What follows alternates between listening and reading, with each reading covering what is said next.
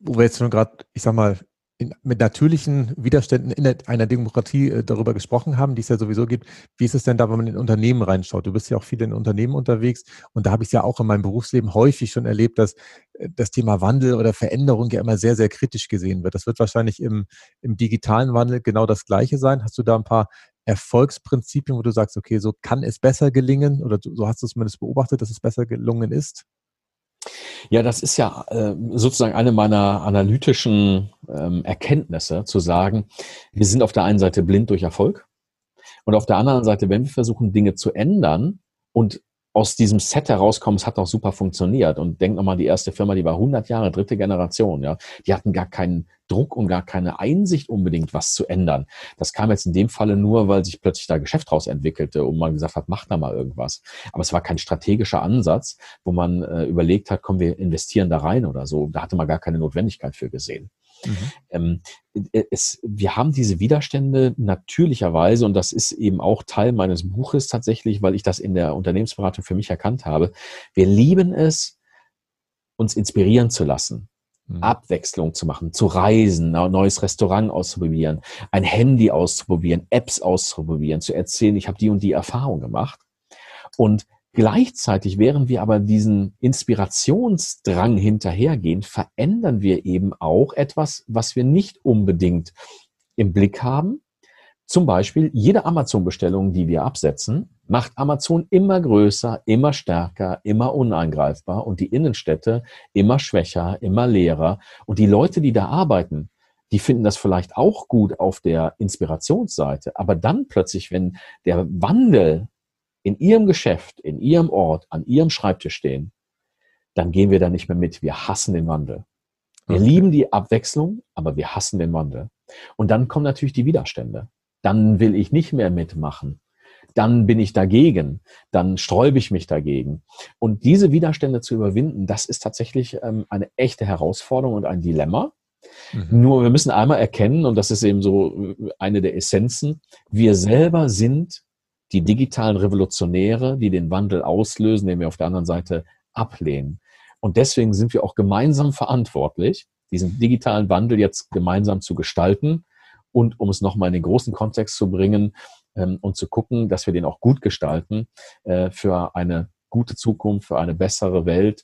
Ja, ist ein bisschen pathetisch, aber das ist schon der Anspruch, äh, dem ich der Digitalisierung, den ich der Digitalisierung abbringen möchte. Mhm. Das ist ein spannendes Bild. Also ich habe ähm Du hast es vorhin im Vorgespräch schon mal gesagt, wir lassen uns gerne inspirieren oder wir lieben die Inspiration, aber wir hassen den Wandel. Ähm, da steckt ganz viel drin, Hans-Christoph. Das ist ja, das kannst du ja überall hin übertragen. Also wenn ich jetzt gerade dran gedacht habe, ähm, zum Beispiel auch Klimawandel. Also jeder will natürlich irgendwo dazu beitragen, dass, äh, dass weiß ich, dass nicht so warm wird oder sowas. Ähm, aber in dem Augenblick, wo jeder sich den billigsten Stromanbieter rausfällt und nicht in der Lage sich sieht, äh, die paar Cent mehr zu bezahlen, ist es natürlich so, genauso wie bei Amazon, dass man den, die schmutzigen Anführungszeichen Stromanbieter immer größer werden lässt und dann implizit ja Atomkraftwerke und Kohlekraftwerke und äh, äh in die Richtung mitfinanziert hat. Ganz ich gehe sogar, ich gehe sogar noch weiter. Ähm, und das ist auch eine Kritik an äh, oder eine Kritik, die sich junge Menschen gefallen lassen müssen. Also du kannst ja dich als Eltern dumm und dusselig erziehen und Strafen ankündigen und du willst ja nicht und trotzdem äh, und die, äh, wirklich, äh, du kannst ja alles machen, es interessiert die Kinder überhaupt nicht. Also bei mir war das so, bei anderen ist das bestimmt anders. Aber ich sag dir eine Sache, wenn du die tust, dann kommen die Kinder richtig in Wallung. Mach doch einfach mal das WLAN aus. Aha. Okay. An der Stelle kannst du mit Kindern in wunderbarer Weise kooperieren und in wunderbarer Weise äh, pädagogisches Verhalten äh, durchsetzen, okay. ohne dass du immer nur Dinge wiederholen musst. Mhm. So, wenn jetzt die Leute auf der Straße sind, müssen sich natürlich die Frage gefallen lassen, wo kam jetzt nochmal genau der Strom von deinem Handy her?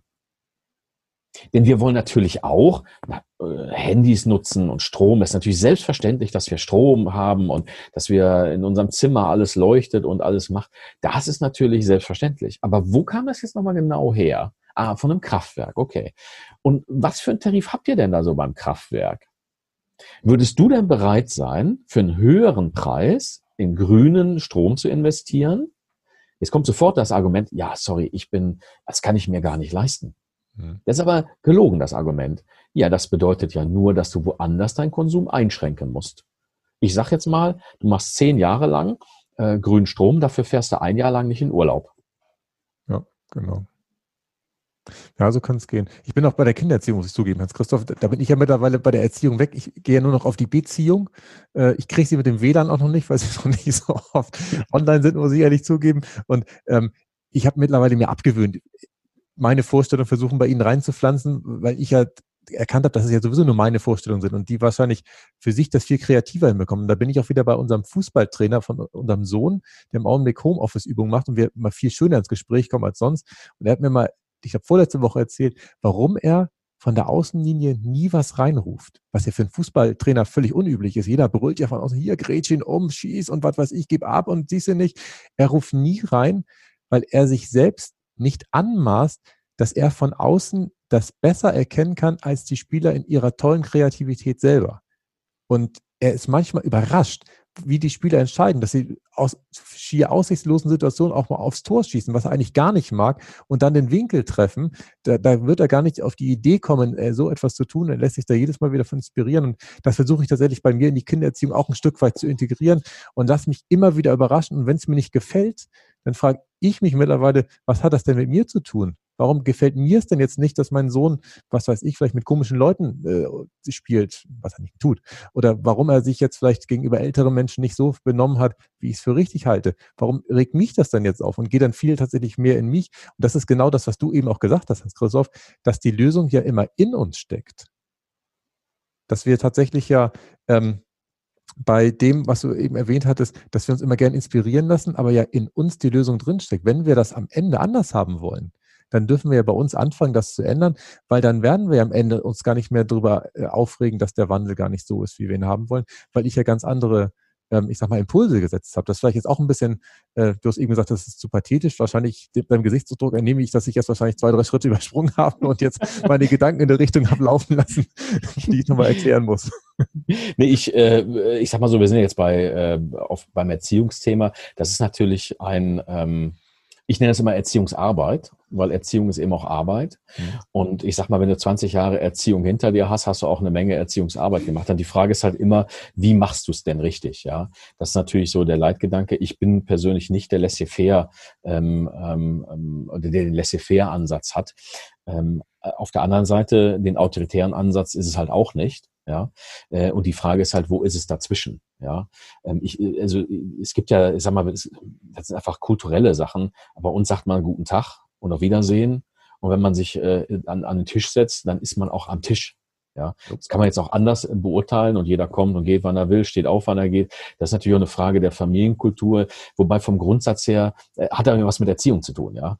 Ähm, und die Frage ist halt, wo arbeitest du Sachen rein? Aber, und das ist vielleicht ein wichtiger Punkt, das habe ich in der Pubertät nochmal so für mich. Ähm, ich habe ein Erziehungsbuch nochmal gelesen, weil ich dachte, ich hätte das schon durch und habe dann gemerkt, wow, nee, hast du nicht. das habe ich echt sehr herausgefordert, äh, zumindest bei dem einen. Ähm, und habe ein Erziehungsbuch, das mir nur eine Sache hängen geblieben Beziehung ist wichtiger als Erziehung. Und es ist manchmal auch wichtiger, in der Erziehung die Sachen nicht so lange zu belasten, bis sie brechen, sondern vielleicht dann auch zu sagen, okay, lass gut sein, ist zwar falsch, aber ist okay. Ähm, dass man dann in Beziehung bewahrt, ja. Und das ist, glaube ich, ein wichtiger Punkt. Ähm, und trotzdem glaube ich, dass eben, also persönlich, ja, ähm, ist, ist wie Training. Beziehungsarbeit ist wie Training. Man muss auch trainieren, denn ich sag mal, wenn Kinder ähm, nicht erzogen sind und dann Fußball spielen, die gewinnen nie. Das macht dann, wenn die klein sind, ist das okay. Aber wenn die größer werden, ist das total frustrierend, wenn du nie ein Spiel gewinnst. Hm. Ähm, und dazwischen so diese Zwischenlinie zu finden, das ist, glaube ich, die Kunst, die dann jeder für sich rausfinden muss, wo es dann ist. Ich bin jetzt durch, ja, ich bin jetzt nur noch Coach, äh, Erziehung ist abgeschlossen und äh, bin mit dem Ergebnis tatsächlich sehr zufrieden, ja. Und übrigens auch ja nochmal eine Sache, es ist ja auch eine Frage, was für Kinder du hast. Wenn du ein Kind hast, denkst du, so geht Erziehung. Hast du ein zweites Kind, merkst du, oh, das läuft total anders. Was bei dem richtig war, muss ich bei dem anders machen. Und wenn du ein drittes hast, das kannst du so oft machen, wie du willst, weil jeder individuell ist. Und du musst halt dann deinen Weg finden. Also das ist so ein bisschen vielleicht mein, mein Rahmen, den ich bei Erziehung habe. Aber zum Schluss ja auch Nachhaltigkeit. Ne? Äh, du willst, dass die Kinder gerne kommen, du willst, dass die Kinder gerade sind, dass sie nicht mit äh, psychologischen äh, Traumata aus ihrer Erziehung aussteigen. Und das hat ja eben auch was mit, mit gesundem Wachstum zu tun oder mit Nachhaltigkeit zu tun. Ja, und da muss man halt dran arbeiten, ja, und gucken, wie geht's, ja. Das stimmt. Ähm, ich finde das Thema total spannend. Ich spüre auch, dass ich da wieder reingehen könnte, aber ich, wir wollen ja heute über Digitalisierung sprechen. Hans-Christoph, vielleicht machen wir nochmal einen anderen Podcast, wo wir da mehr Zeit reinspenden. Ich finde es total interessant und spannend. Auf deiner Website habe ich auch noch gelesen, dass du in fünf Digitaltypen unterscheidest.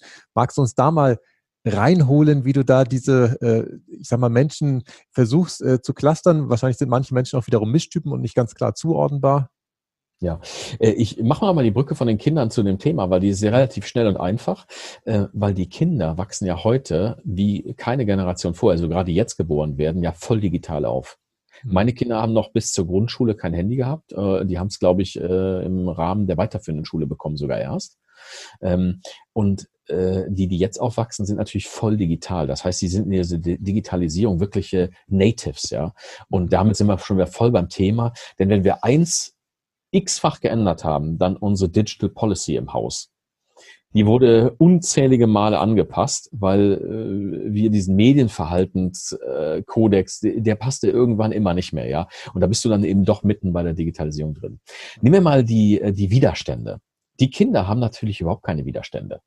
Das sind die, das sind die digitalen Edisons und ihre Follower, so nenne ich die. Wenn du denen was Neues präsentierst, was denen ihr Leben einfacher macht, das Leben bunter macht, sagen die sofort ja.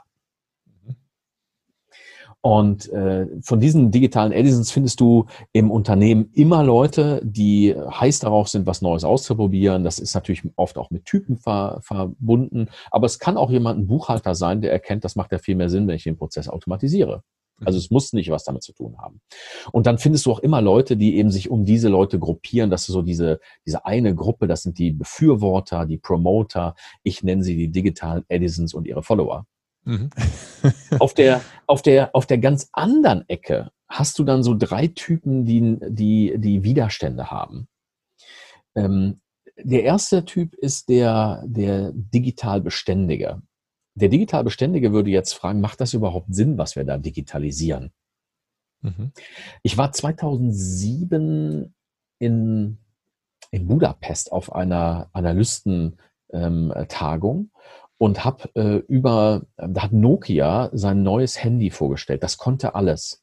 Alle Konnektivität, alle Geräte, alle Inhalte in einem Gerät. Mhm. Das war der Wahnsinn. Das war noch bevor äh, Apple sein Telefon vorgestellt hat. Das muss im Frühjahr gewesen sein.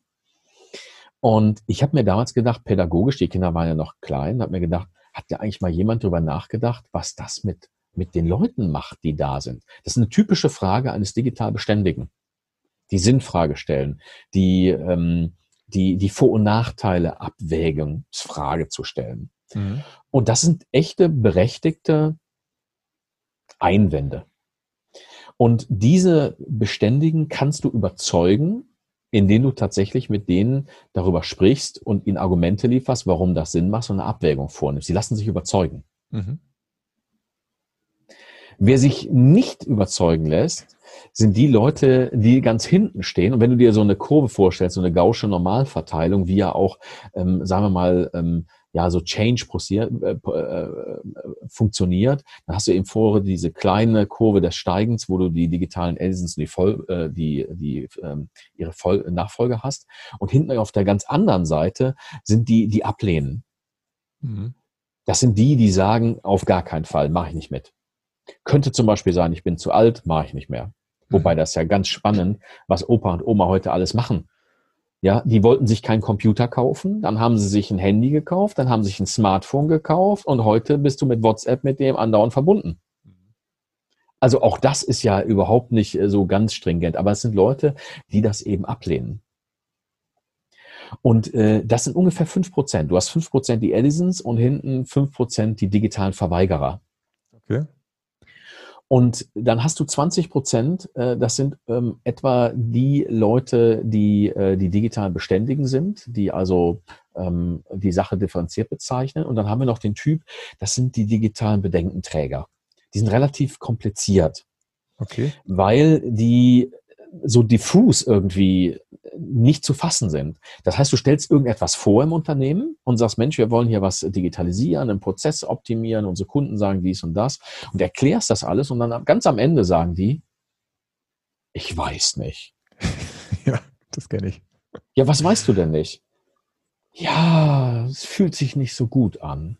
Mhm. Okay, an welchem Punkt, an welchem Argument? Der digitale Verweigerer sagt einfach nein. Okay. Der digital Beständige sagt, an dem Punkt bin ich nicht einverstanden. Der digitale Edison sagt, finde ich total super. Und dieser, dieser digitale Bedenkenträger sagt so, ja, den kannst du nicht fassen. Ne? Mhm. Das sind äh, rund auch 20 Prozent. Äh, und das ist also nicht so eine kleine Gruppe. Und die, die musst du halt alle unterschiedlich auch anpassen, so, also anfassen wie bei den Kindern. Ne? Das heißt, wir haben jetzt fünf, fünf sind zehn, 20 und 20 haben also 50 Prozent. Ja, wo ist die andere Hälfte? Wo ist die andere Hälfte? Die andere Hälfte ist ziemlich im Hintergrund. Die fallen nicht auf. Und zwar sind, ich nenne das denn die digital Sorglosen. Okay. Die sagen, ja, ja, keine Ahnung. Das sind so, wenn du was verändern willst, ja. Du, du hast eine Klassenfahrt, fahren wir in den Süden oder fahren wir an die Nordsee? Ich sage, ja, die kommen halt mit. Die genau. fahren dahin, die fahren dahin, die melden sich nicht, die kommen vielleicht auch nicht, um zu diskutieren. Die sind einfach da. Und diese digitalen Sorglosen ähm, haben aber natürlich auch nicht so diesen, diesen, die gehen weder nach vorne ins, ins, in die Zukunft, noch bremsen die. Ähm, aber das ist die Gruppe, die halt die größte ist. Und wenn du die hast, kannst du Veränderungen gestalten. Die kommt aber auch nicht so ganz automatisch bei allem mit. Die ist halt relativ träge. Ja? Also wenn du neue, also die ist da, aber die geht nicht neue Wege. Ja, die kannst du nicht mitnehmen äh, nach Australien, um in unserem Bild zu bleiben. Das ist dann zu weit. Da gehen sie nicht mit. Mhm. Ähm, und und, und du musst mit diesen Typen in dem Unternehmen jetzt tatsächlich irgendwie anfangen. Normalerweise ist es so, dass man sich darüber keine Gedanken macht. Du bringst eine Veränderung rein, am besten holst du dir eine teure Unternehmensberatung, die haben ein super Konzept mit einem Doktor dabei, der das ausgearbeitet hat, 50 Seiten, viele Gremien, Lenkausschuss. Jetzt bringst du ein Unternehmen rein und du kommst dann erstmal richtig gut rein und die Leute sagen, wow, und man merkt so, oh, da hier passiert was. Und dann passiert so dieser Versandungsprozess in den tieferen Ebenen des Unternehmens. Und deswegen sagt man ja auch, dass bis zu 70 Prozent der Change-Prozesse nicht funktionieren. Hm. Warum? Weil die Leute es intuitiv ablehnen oder nicht mitgenommen sind und dann das einfach ausbremsen. Und das kriegst du dann nicht mehr in den Erfolg gedreht. Und das können wir uns in der Digitalisierung aber nicht leisten. Das ist mein Ansatz. Und deswegen habe ich dieses äh, Speaking-Programm und das Buch auch dazu entwickelt, zu sagen, die Digitalisierung ist äh, Survival of the Digital Fittest. Das heißt, wir können das nicht ignorieren. Wir müssen uns damit auseinandersetzen. Und übrigens, wer hat nochmal die Digitalisierung angestoßen? Ihr. Ihr selber, ja? Ihr seid ja diejenigen, ihr seid die digitalen Revolutionäre, eure Handys, eure Amazon-Bestellungen, ihr seid die Leute, die das auslösen. Ähm, eure Spotify-Nutzung hat eine ganze Industrie, die ganze Musikbranche umgewälzt. Ähm, die Art, äh, digital zu lesen mit Kindle hat die komplette Medienbranche umgewälzt. Und so wird das auch weitergehen, ja. Und äh, deswegen äh, müssen wir mit diesem Wandel zurechtkommen und jeder Typ ist für sich okay aber nicht jeder ist gleich überlebensfähig. Und unsere Herausforderung in Unternehmen und Organisationen ist, die jetzt zusammenzuführen, mitzunehmen in der Digitalstrategie und uns zu entwickeln. Okay, spannend. Ich hoffe, es war nicht zu komplex, äh, aber das ist so das, das ist so dieses, ähm, sagen wir mal so der Rahmen. Ich habe es verstanden. Also was ich halt immer bedenklich finde, ist, wenn, wenn die Hälfte irgendwie so neutral ist. Das ist ja fast wie bei der Bundestagswahl. Das Gefühl, da auch irgendwie die Hälfte nicht mitwählt. Und das sind ja größtenteils keine Protestwähler, die sich bewusst dafür entschieden haben, ich bleibe jetzt heute zu Hause, sondern die einfach nicht mitmachen, weil, weiß nicht, ist auch alles egal dieses Leben lang. Ähm, und das stelle ich mir unheimlich schwer vor, die mitzubekommen, weil bei den anderen, da kannst du ja im Prinzip zumindest drüber reden, aber bei denen ist ja einfach alles äh, egal oder, oder wie, sag mal ein, zwei Strategien, wie man die kriegt. Wo muss man die anfassen, dass bei denen auch ein bisschen was passiert an Emotionen oder dass sie überhaupt eine Meinung zu irgendwas äh, sich überlegen? Ja, das ist natürlich jetzt äh, genau die Kunst in der Digitalstrategie, ähm, nicht nur eine Strategie zu haben, die sachorientiert ist, sondern eben die auch sozial orientiert ist, um mit den Menschen, die wir haben, das als Paket umzusetzen. Mhm. Ähm, an, mein Ansatz dazu ist ähm, vielleicht auch mal skizziert, also einmal so ein Framing zu machen. Stell dir mal vor, wir haben ähm, ein, ein, ein, ein Firmen-Event So. Auf so einem Firmen-Event ähm, ist zum Beispiel eine gute Möglichkeit, äh, einen Rahmen zu setzen, so ein Framing zu setzen, zu sagen, Leute, Digitalisierung ist ein Thema. Wir wollen uns in der Digitalisierung nicht abhängen lassen. Unsere Geschäftsleitung hat dieses Thema auf der Agenda. Und wir haben uns Experten ins Haus geholt, die uns helfen, diesen Weg gut zu gestalten. Mhm. Damit ihr das wisst, das ist das. Der Herr Kaiser hält jetzt mal ein Thema hier zu diesem Thema Digitalisierung. Dann würde ich auf unterhaltsame Art und Weise ähm, den Leuten klar machen, was war übrigens noch die erste, zweite und dritte Revolution, wenn das die vierte war. Mhm. Und dann mhm. merken wir, dass wir in so einem Strom von Geschichte sind. Das ist also ja, ja ein, ein Fluss, in dem wir sind. Und dass wir eben selbst die Revolutionäre sind und gleichzeitig das lieben auf der Seite und hassen, wenn es dann zum Wandel kommt, das aber keinen Sinn macht. Also müssen wir gemeinsam überlegen, jeder Typ für sich, ach, es gibt unterschiedliche Typen, das ist natürlich dann immer lustig, weil natürlich sage, ja, den kenne ich ja, der immer sagt, weiß ich nicht, ja. Ähm, wie kriegen wir jetzt das gemeinsam als Teamwork hin? Mhm. Das Timing, das Teamwork und die Umsetzung, das Tun. Wie kriegen wir das gemeinsam jetzt hin?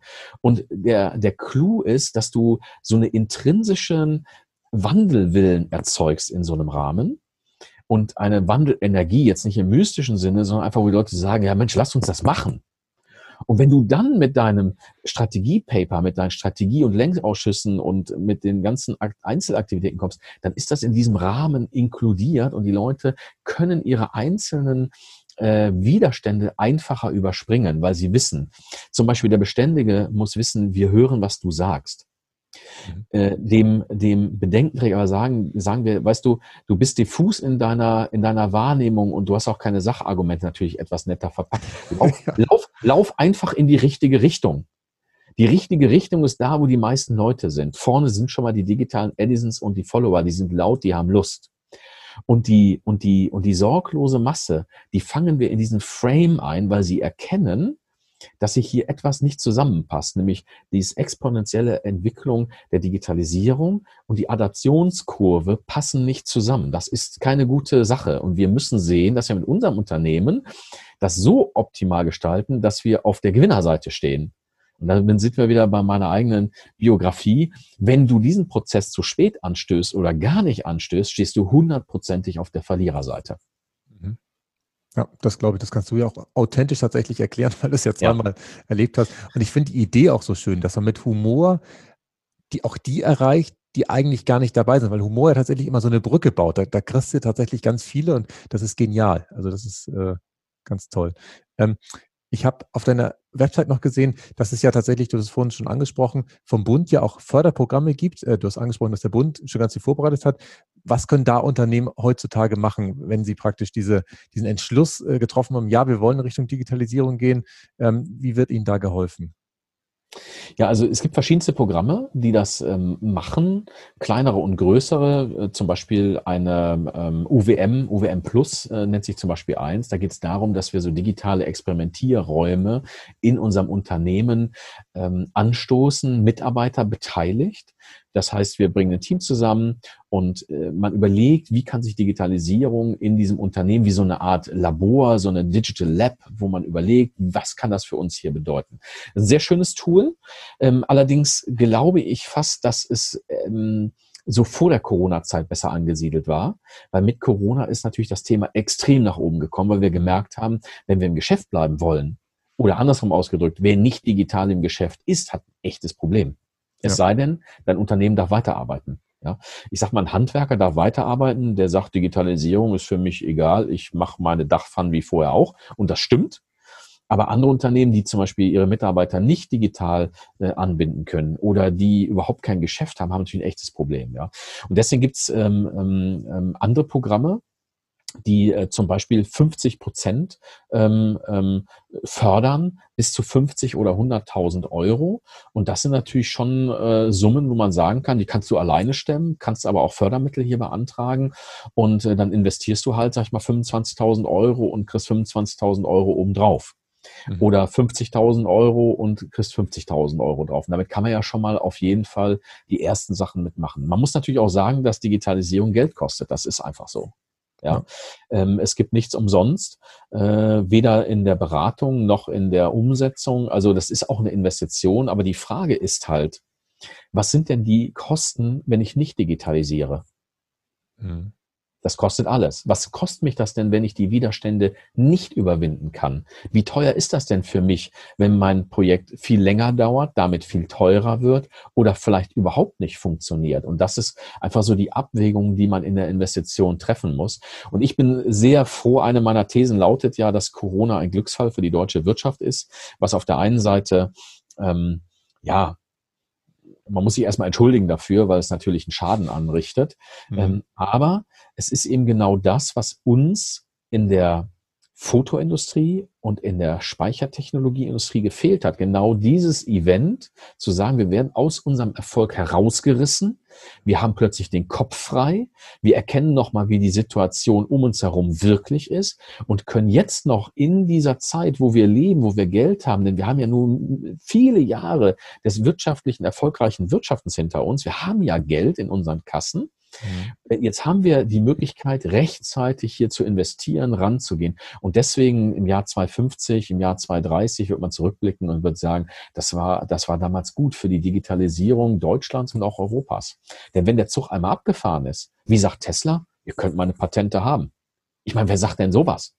Weil er weiß, er ist so weit schon weg von den anderen, die kommen da gar nicht mehr hinterher. Und er sagt sogar, macht mal meine Patente, setzt das mit um, das ist gut für die Infrastruktur, dann kann ich noch besser unterwegs sein. Also das ist exponentielles Wachstum äh, und das müssen wir einfach für uns realisieren in Unternehmen. Also da ist eine Menge Arbeit für uns, aber wir sind in einer glücklichen Fügung, dass wir da jetzt offen, offen sind und einen Blick dafür haben und müssen jetzt aus dieser Krisensache langsam auch rauskommen. Wir werden jetzt noch ein halbes Jahr, ein Jahr damit beschäftigt sein, so ein bisschen unsere Wunden zu lecken und äh, so ein bisschen aus diesem Krisenmodus rauszukommen. Ich nenne mich persönlich digitaler Post-Corona-Gestalter. Das ist mein Hashtag zu dem. Es geht darum, die Post-Corona-Zeit zu gestalten. Ja? ja? Denn wir sind die Leute, die gestalten äh, und wir sind die Leute, die den Unterschied machen und wir sind in der Verantwortung, das alles wieder im Großen und Ganzen in ein nachhaltiges Konzept zu bringen, damit wir nicht äh, uns selber aus äh, der Erdumlaufbahn schießen. Ja, das stimmt. Hans-Christoph, das waren jetzt eigentlich schon schöne Schlussworte. Ähm, wie kann man dich am besten erreichen, wenn man äh, noch mehr davon haben will? Das hast du wirklich eben sehr schön ausgeführt. Ja, ich würde sagen, der einfachste Weg ist die Webseite hans-christoph-kaiser.com. Mhm. Da ist eigentlich alles drauf und äh, da sind auch die Kontaktmöglichkeiten. Das ist die einfachste Sache. Und äh, ja, das äh, wäre, glaube ich, die einfachste Variante. Super. Dann sage ich vielen Dank für das spannende Interview. Ich habe äh, Digitalisierung, äh, man denkt ja immer, man kennt sich da irgendwie aus. Ich weiß gar nicht, welcher Typ ich jetzt bin, äh, wo ich mich da einsortieren würde. Da muss ich nochmal in mich gehen, wie ich mich da verhalte. Aber ich fand es tatsächlich sehr angenehm, mit dir zu sprechen, fand es äh, spannend, interessant. Haben wir irgendwas vergessen, wo du sagst, Mensch, da, da haben wir jetzt gar nicht drüber gesprochen, das muss jetzt aber auch noch loswerden, dann wäre jetzt die Chance, das noch äh, unter die Menschheit zu bringen. Es gibt auf der Webseite oben äh, in, in, den Reitern gibt's äh, die fünf Digitaltypen. Da kommst du zu einem Schnelltest. Da kannst du mal rausfinden, was du für ein Typ bist. Ich hätte ja eine Idee, was du für einer bist, aber kannst du mal selber machen. So ein kleines Quiz, wo du so eine Art Indikator mal kriegst, was du für ein Typ bist. Der Witz an der Geschichte ist ja, dass wir uns das nicht bewusst machen.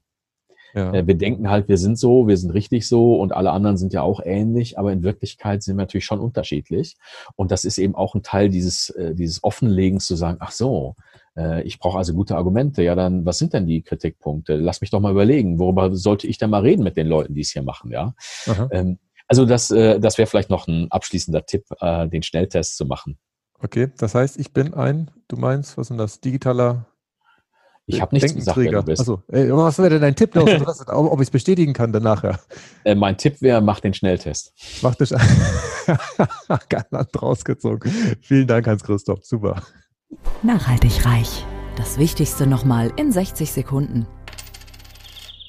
Aus dem Podcast mit Hans-Christoph Kaiser habe ich mitgenommen, dass die Schüler, die heute eingeschult werden, Berufe haben werden, die es heute noch gar nicht gibt. Und dafür sorgt die Digitalisierung. Aber die Digitalisierung, die sorgt auch dafür, dass der, der Wandel gestaltet wird. Sprich, Unternehmen, die vielleicht heute schon erfolgreich sind und manchmal ein Stück weit blind oder träge werden, die können durch Digitalisierung auch profitieren, indem sie dadurch einen Prozess gestalten, der das ganze Unternehmen ja auf links krempeln kann.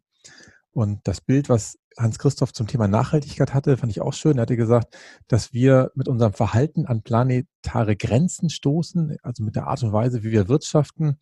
Und ähm, Digitalisierung kann dabei das Pferd sein, das wir vor die Kutsche der Nachhaltigkeit spannen, denn Digitalisierung muss immer einem größeren Ziel dienen. Und dieses Bild finde ich so schön, dass ja, die Digitalisierung da ähm, der Nachhaltigkeit behilflich sein kann. Und dann ich, fand ich natürlich den Spruch cool, wir lieben Inspiration, aber wir hassen den Wandel. Und mit Inspiration war da gemeint, dass wir immer mal gerne eine neue App ausprobieren oder dass wir bei Amazon schnell mal ein paar Sachen bestellen. Und dass wir natürlich dann den Wandel auch akzeptieren müssen, beziehungsweise manchmal uns dagegen sträuben, dass wir dann auf einmal leere Innenstädte sehen, weil wir halt da einfach selber nicht mehr eingekauft haben. Und das ist natürlich ein klassisches Dilemma, das wir nur selber lösen können. Entweder ist es uns wichtig, dass wir online überall einkaufen können oder es ist uns wichtig, dass wir eine Innenstadt haben. Und zum Schluss haben wir über die fünf Digitaltypen gesprochen, die es gibt. Finde ich total cool.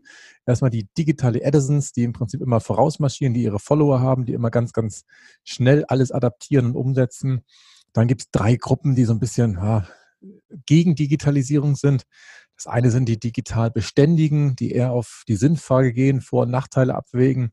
Dann die digitalen Bedenkenträger, die ja, deren Bedenken häufig diffus sind und die man gar nicht so greifen kann. Und dann die digitalen Verweigerer, die einfach komplett dagegen sind. Und dann gibt es noch die fünfte ganz große Gruppe, das ist die Hälfte der Leute. Das sind die digital Sorglosen, die im Prinzip so ja, mehr oder weniger ähm, keine Meinung haben, aber meistens dann doch ähm, ja, überzeugt werden müssen, weil sie einfach die Hälfte der Teilnehmer sind. Ja, ich hoffe, dass euch die heutige Folge zum Thema Digitalisierung genauso gefallen hat wie mir. Ich bin gespannt auf eure Rückmeldung, die ihr mir gerne bei Instagram mitteilen könnt. Bis zum nächsten Mal. Tschüss. Nachhaltig reich. Kein erhobener Zeigefinger, eher ein Blick für die Möglichkeiten. Und mehr Möglichkeiten findest du im www auf klaushartmann.de.